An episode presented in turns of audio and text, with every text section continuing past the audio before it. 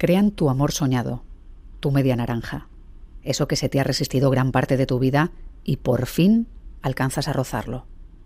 Pero en el momento en que parece que el amor ha llegado a tu vida, empiezan sus problemas y luego los tuyos, los tuyos, los tuyos, los tuyos, los tuyos.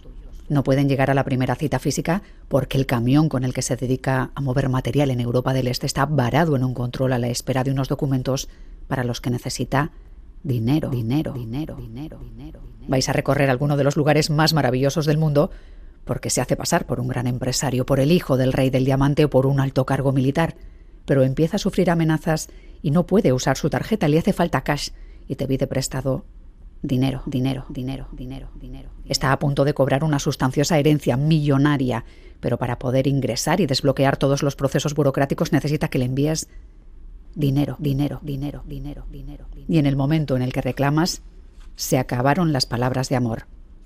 A veces el romance se torna en amenazas y en la gran mayoría de los casos serás bloqueada y no volverás a ver tu dinero, tu dinero, tu dinero, tu dinero, tu dinero. Soy Miriam Duque, la encargada de abriros esta Gambara Negra, un podcast de crónica negra en el que hacemos que ciencia, especialistas y pruebas hablen más que nosotros para recomponer la actualidad y tratar de entender la mente de quienes se escoran al lado oscuro.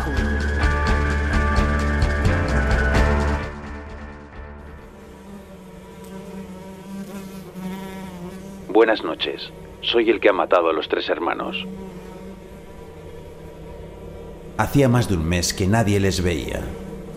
Estaban en su domicilio, muertos. Amelia de 68 años, Ángeles de 72 y Pepe de 76.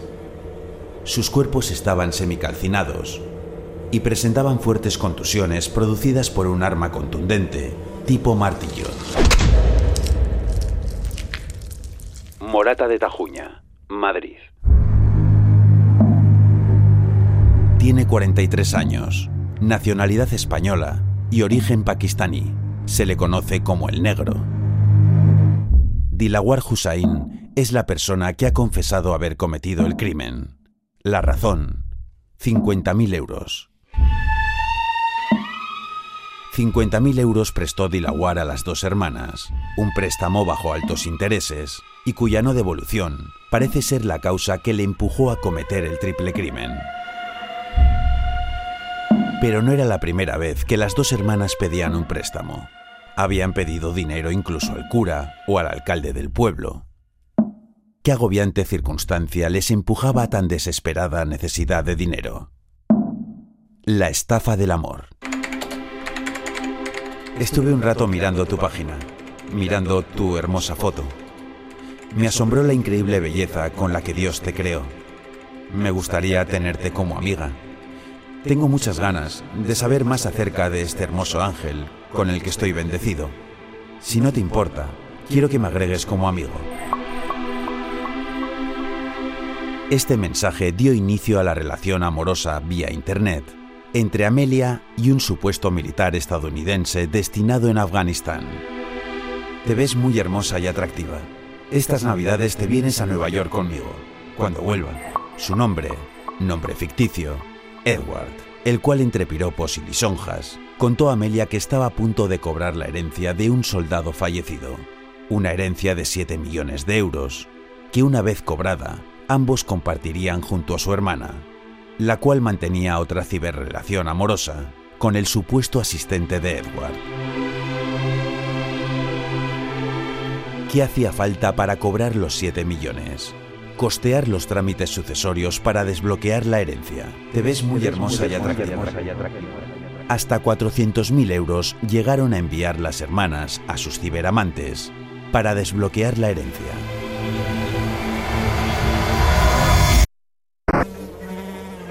Personas de avanzada edad, solitarias, viudas, divorciadas o con enfermedades como depresión, son las víctimas favoritas en las estafas del amor, a las cuales mediante un proceso coercitivo similar al de las sectas, primero se las engatusa y después con cualquier excusa y sin ningún tipo de escrúpulo, se las exprime económicamente hasta que la fuente se agote, o como en este caso, hasta que la sangre llegue al río.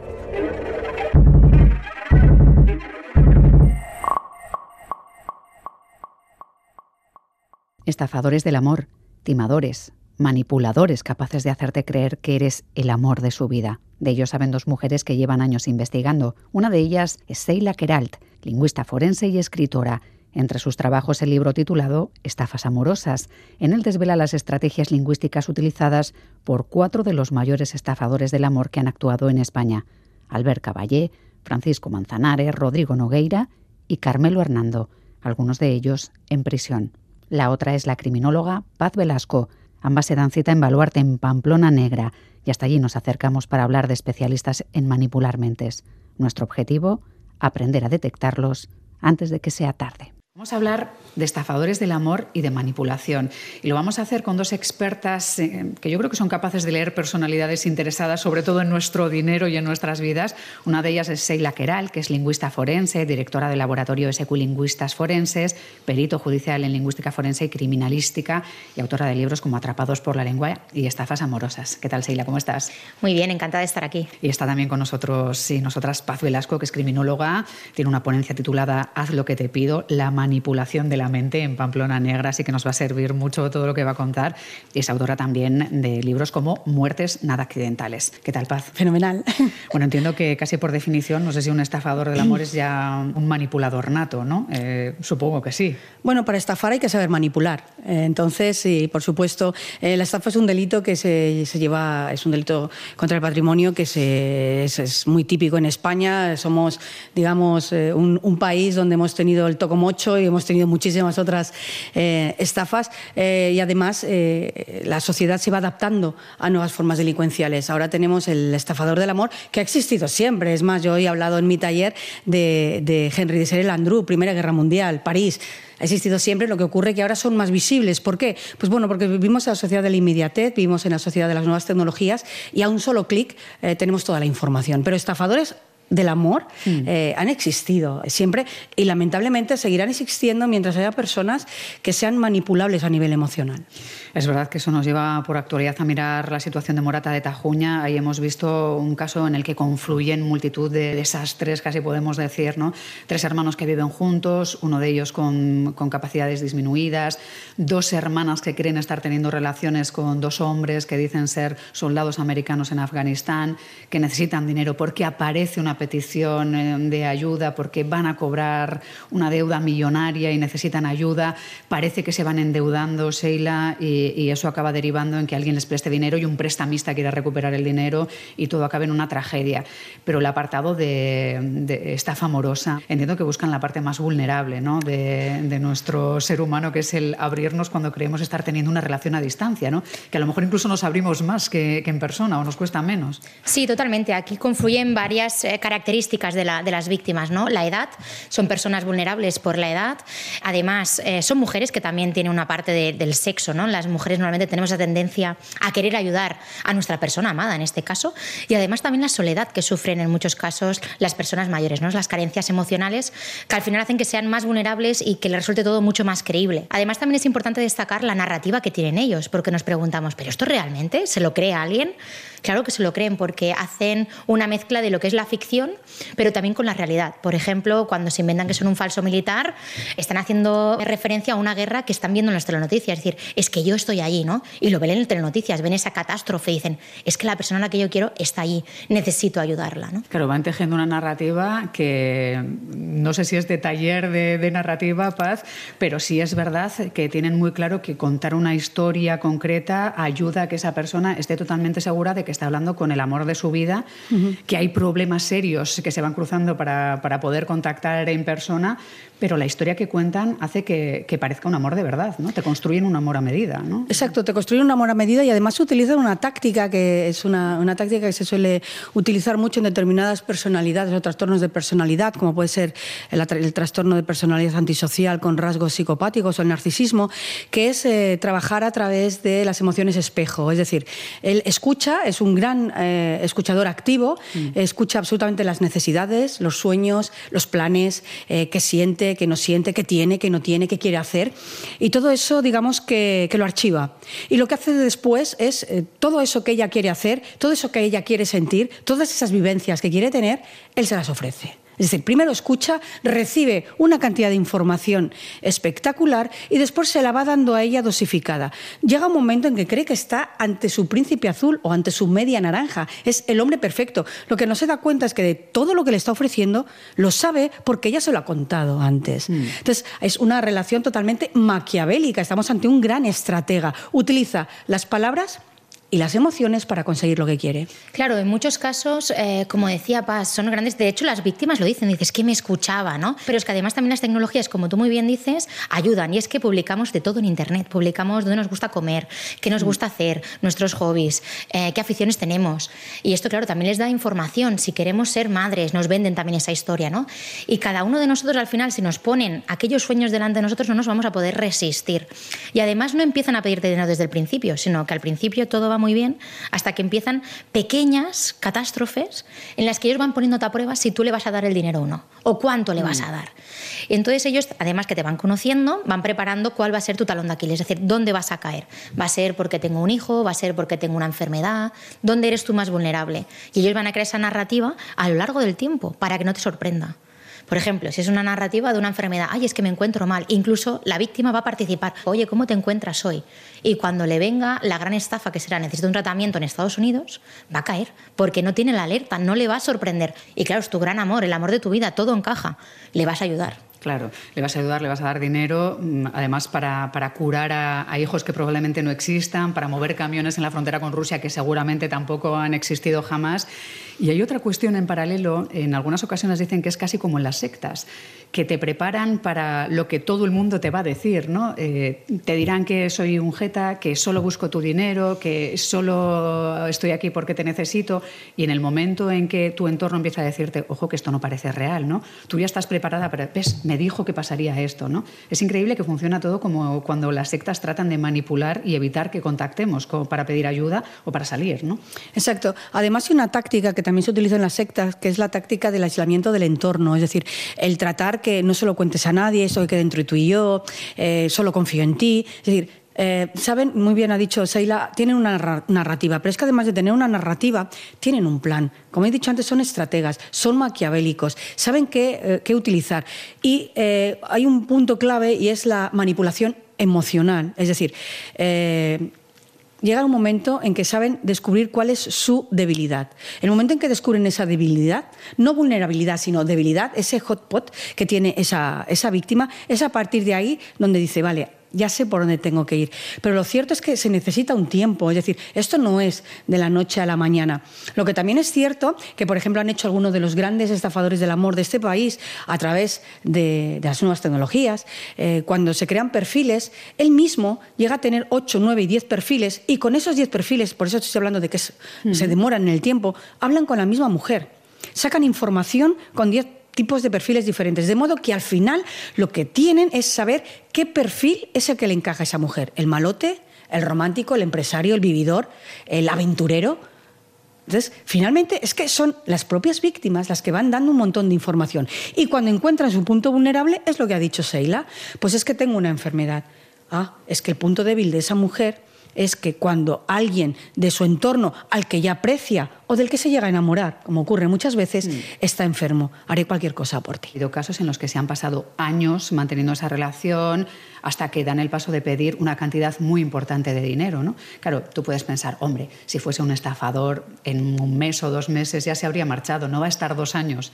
Y puede que sí, ¿no? que aguante la narrativa y en dos años no os hayáis visto o hayas visto vídeos que pueden ser eh, algo creado, porque hoy en día es que no estás a salvo ni viendo en vídeo a esa persona. ¿no? Totalmente, es una falsa creencia esa inmediatez, Y muchas veces lo que a todo el mundo le asombra de cómo pueden caer. Yo no le daría dinero a nadie que me contacta por Facebook o cualquier otra plataforma, pero es que justamente es durante mucho tiempo y a veces también en esas pequeñas estafas van y vuelven. Es decir, no tiene tampoco por qué seguir durante todo el tiempo de forma constante, sino que van y vuelven viendo a ver si la víctima les va a ir dando más dinero o no. En el, caso de Tajuña creo que han estado siete u ocho años. Sí, sí, ha sido una cosa Es una muy larga, pero no es de extrañar tampoco. Hmm.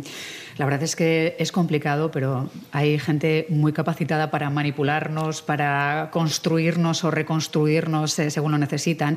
Yo he tenido la suerte de colarme en un taller de, en el que ha estado hablando de cómo algunos asesinos o criminales buscan a sus víctimas, eh, cómo son, si son pescadores, merodeadores, cazadores, tramperos.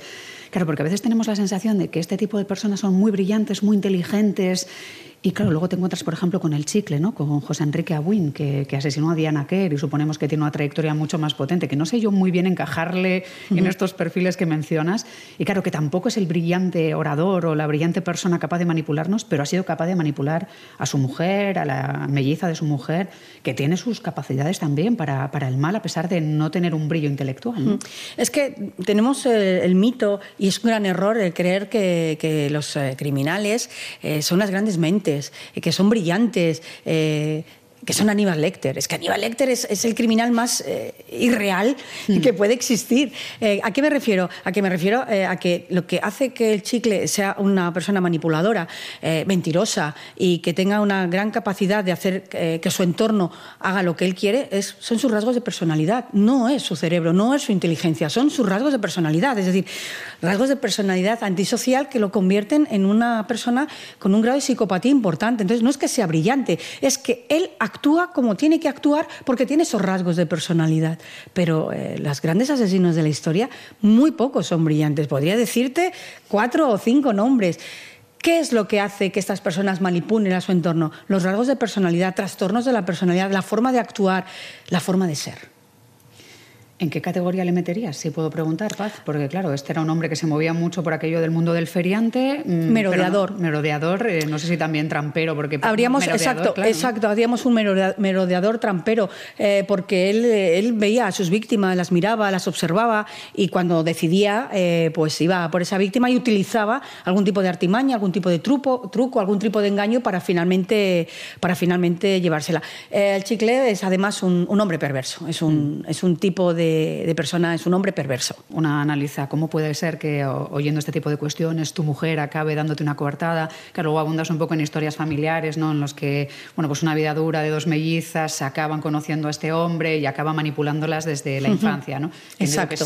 cuando empiezan a manipularte desde la adolescencia entiendo que hay poca salvación, ¿no? si no interfiere alguien en tu vida ¿no? para Hombre, eh, piensa que nuestra personalidad realmente no se termina de formar hasta los 21 años y hay un momento en nuestra infancia y en nuestra prepubertad en que somos absolutamente absolutamente manipulables. Igual que somos esponjas y capaces de aprender cuatro idiomas o cinco al mismo tiempo, que somos capaces, también somos unas personas muy manipulables. Si tenemos a alguien a nuestro lado que quiere conseguir algo de nosotros, el mejor momento es ese, la preadolescencia. A partir de los 21 ya tenemos las cosas un poco más claras en el sentido de poder decidir por nosotros. Pero eh, si tenemos a alguien capaz de manipular, capaz de mentir y capaz de o inducirnos a que hagamos algo, podemos hacerlo manipuladores, eh, gente capaz de mentir, mentirosos, mentirosas. Entiendo que es fácil para ti detectarse y la, cuando alguien miente por escrito, por ejemplo. No, hay voy ciertos a dar un salto Rosa Peral enseguida, por ir haciendo la transición. Hay ciertos patrones que nos indican que eh, hay una falta de la verdad. Entonces no hablamos de la mentira, pero sí que hablamos de que falta la veracidad ¿no? en su discurso. Pueden haber pues, cosas que son ilógicas, hay marcadores, incluso los silencios. A veces que decimos, los silencios no dicen nada, nos dicen muchísimo. Eh, cuando alguien intenta poner mucho énfasis en algo, el por qué cuando no contestamos o cuando contestamos demasiado. Cuando contestamos demasiado. Rosa Peral, no sé si es manipuladora de manual. Desde luego es eh, objeto de series, eh, documentales, libros. Por un momento he pensado que estaría incluso encantada de, suscitar toda esta atención, pero empiezo a pensar que a lo mejor hasta ella ¿no? está sintiéndose un poco asfixiada con todo esto. No, al contrario, está encantada, te lo aseguro. Eh, ella está encantada. Conozco bien el caso.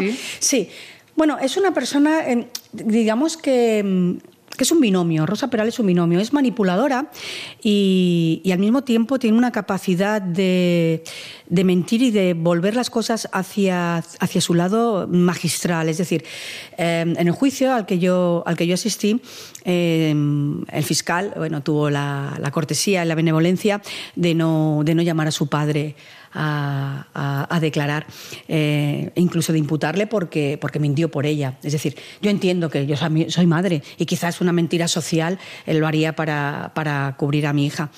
Pero Rosa, eh, Rosa Peral es capaz de que una persona cuente una mentira para salvarla a ella. O sea, consigue hacer que otros mientan por ella. Otros mientan por ella. Y yo me atrevería a decir, ahora que conozco bien el caso, que he hablado muchas veces con ella, que también sería capaz de inducir a que alguien matara por ella. Mencionabas también en ese taller, del que ya digo, eh, he conseguido colarme un ratito, que hay muchas diferencias eh, claras para saber cuál es la motivación de una persona y cuál es el móvil, y que en este caso cuesta saber eh, Sí. cuál era el móvil que movió a Rosa Peral para hacer que, que mataran a Pedro, al que era su pareja. Exacto. Sí, el móvil, como he ¿Eso explicado... forma parte de que ella es una personalidad eh, muy poliédrica o, Sí, o es, es, es- es poliédrica. Además, hay algo muy interesante de Rosa Peral y es que sabe cómo tratar a cada persona de su entorno. Eh, cuando tiene que ser seductora lo es, cuando tiene que ser empática lo es, cuando quiere dar eh, o convertirse eh, o llevar a cabo ese rol de, fe- de, perdón, de victimismo lo hace. Es decir, sabe perfectamente en su entorno, con sus compañeros de trabajo, con sus amigas, cómo comportarse. Esto está bastante bien reflejado en, en una de las series que hay, que hay en Netflix cuando se ve cómo manipula su entorno. Cuando quiere ser victimista llora y llama a una persona, pero cuando quiere contar una mentira llama a otra. Cuando necesita algo eh, urgente porque mm, es en su propio beneficio, llama a otra persona diferente. Es decir, utiliza su entorno siempre en su propio beneficio. Y las personas que utilizan a las personas, a otras personas, en su propio beneficio, tienen rasgos de maldad. Ujú. Rasgos de maldad y una estructura mental eh, potente, ¿eh? porque hay que saber exactamente sin perder Muy la organizada, lógica, muy eso es, organizada. cómo estar frente a la policía de una forma, frente a un psicólogo o a un analista de lenguaje, como es tu caso, Seila, y no acabar perdiendo ¿no? El, el papel que te asignas en cada momento. ¿no? Salvo que tenga muchas personalidades, que creo que por ahí no hay No. de momento ninguno de los análisis, así que tiene una personalidad con ciertos rasgos de maldad y bastante organizada. ¿no? Fue muy interesante que se analizaron, por ejemplo, los mensajes que se enviaron desde el dispositivo de, de la víctima, ¿no? Y ahí esto, por ejemplo, donde entraría el papel del, del lingüista forense, ¿no? Analizando si esos mensajes realmente los había escrito la víctima, o en este caso Rosa, o, o la otra persona imputada.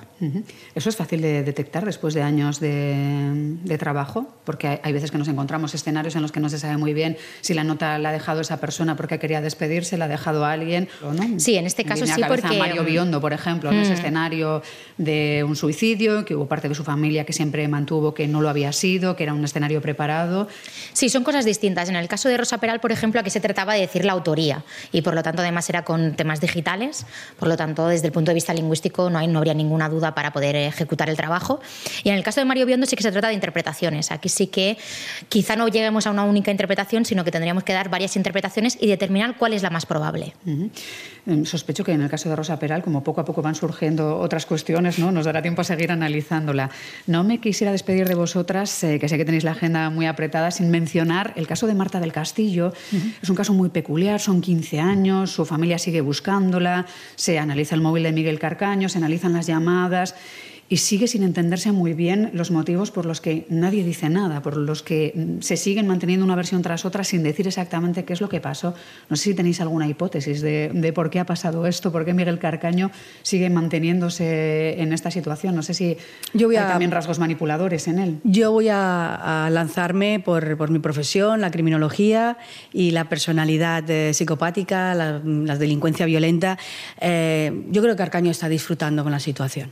Y, y a buen entendedor pocas palabras bastan. No, sí, porque es verdad que da la sensación Está de que no hay muchos más motivos para No, mantenerse no, en silencio, es sino que, de saber que eh, su familia no, no sabe y no lo Eh, claro, en este caso lo que tienes que hacer es eh, ir eliminando, perdón, eh, eh, motivos por los que no habla. Entonces, cuando, como decía Sherlock Holmes, cuando eliminas todo aquello que no es probable, lo único que queda es la verdad. Para mí es hacer daño y es malévolo.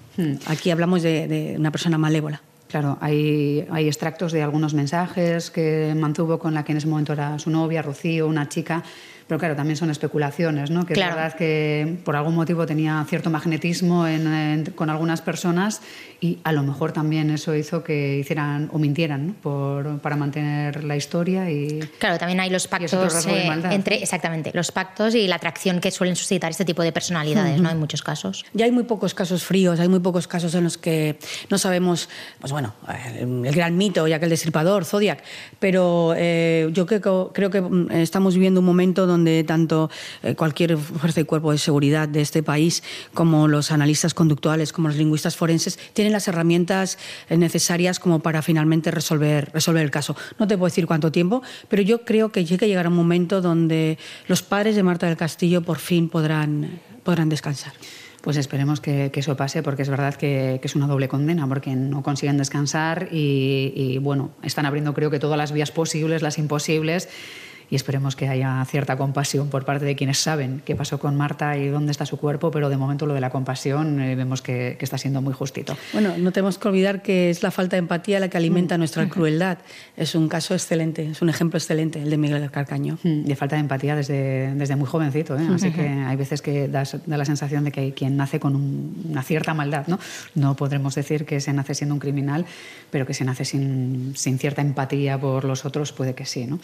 Paz Velasco, Seila Queral, muchísimas gracias a las dos. ¿eh? Ha sido un, placer. Muchísimas gracias. Hemos analizado la forma de hablar de los estafadores, de construir la sintaxis de sus mensajes, de crear su narrativa, y lo hemos hecho desde la perspectiva profesional. Pero no queremos que se queden fuera las víctimas de este tipo de estafadores.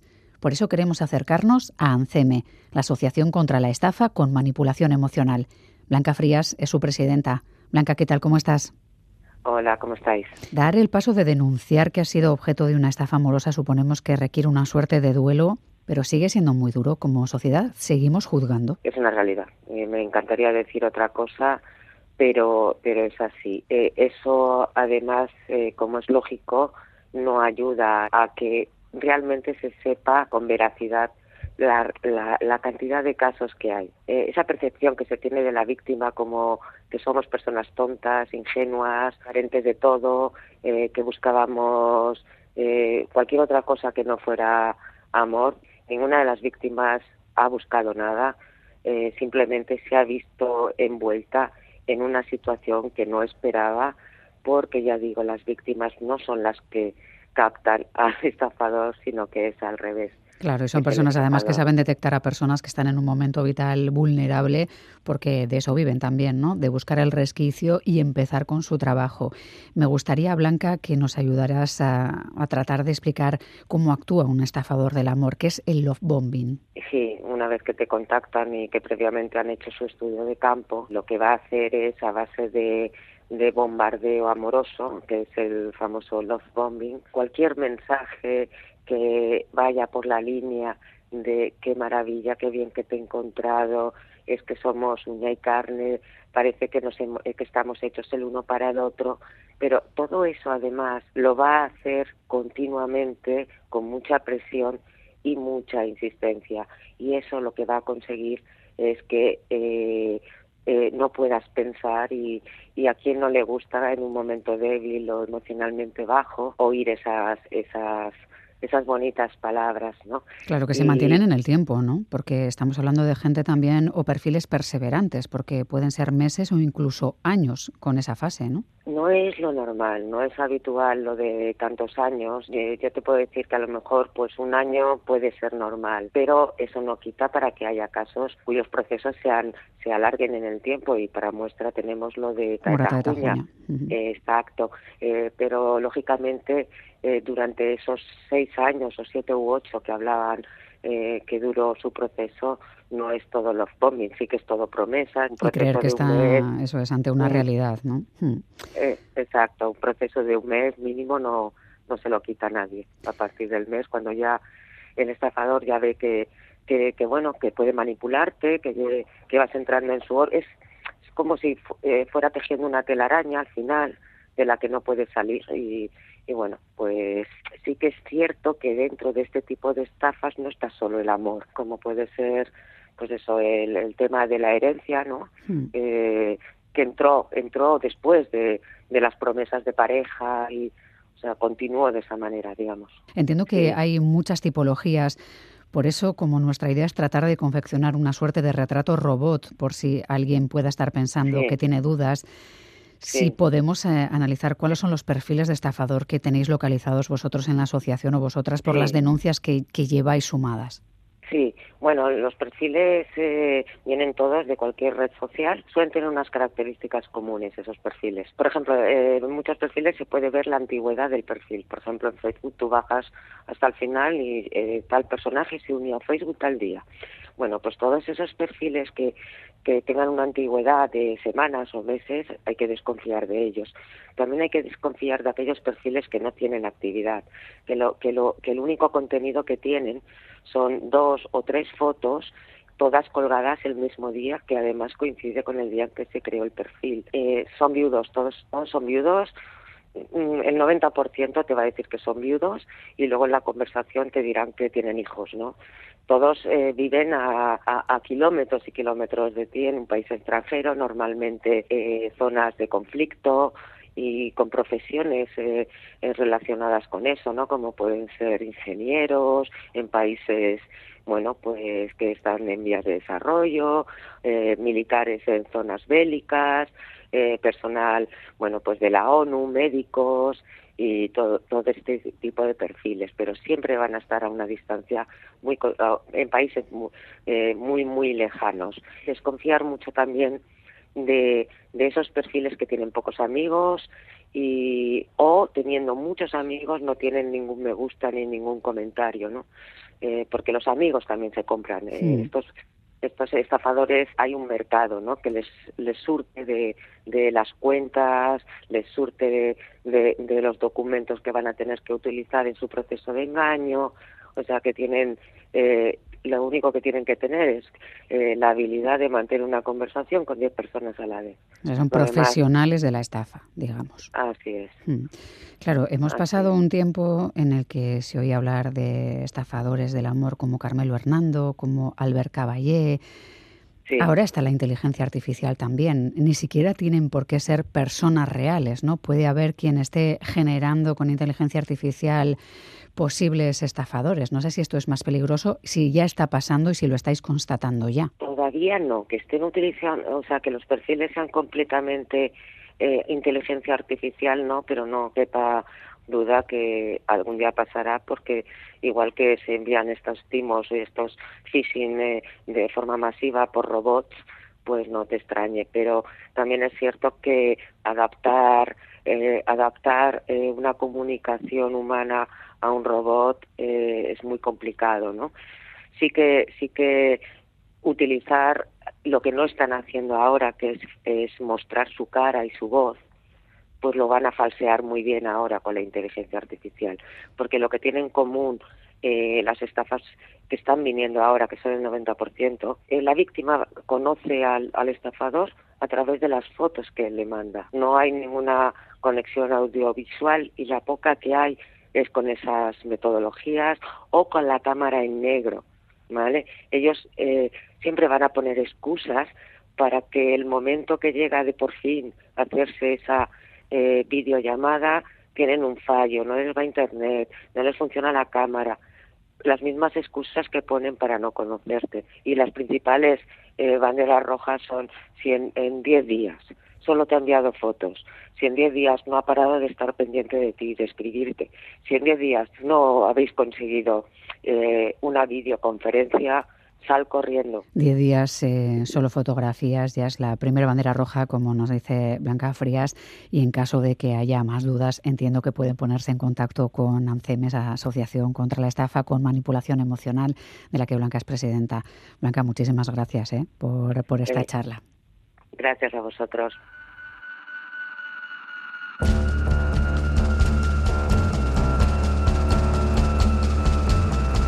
Gambara Negra, el podcast de crónica negra e investigación de EITB Podcast.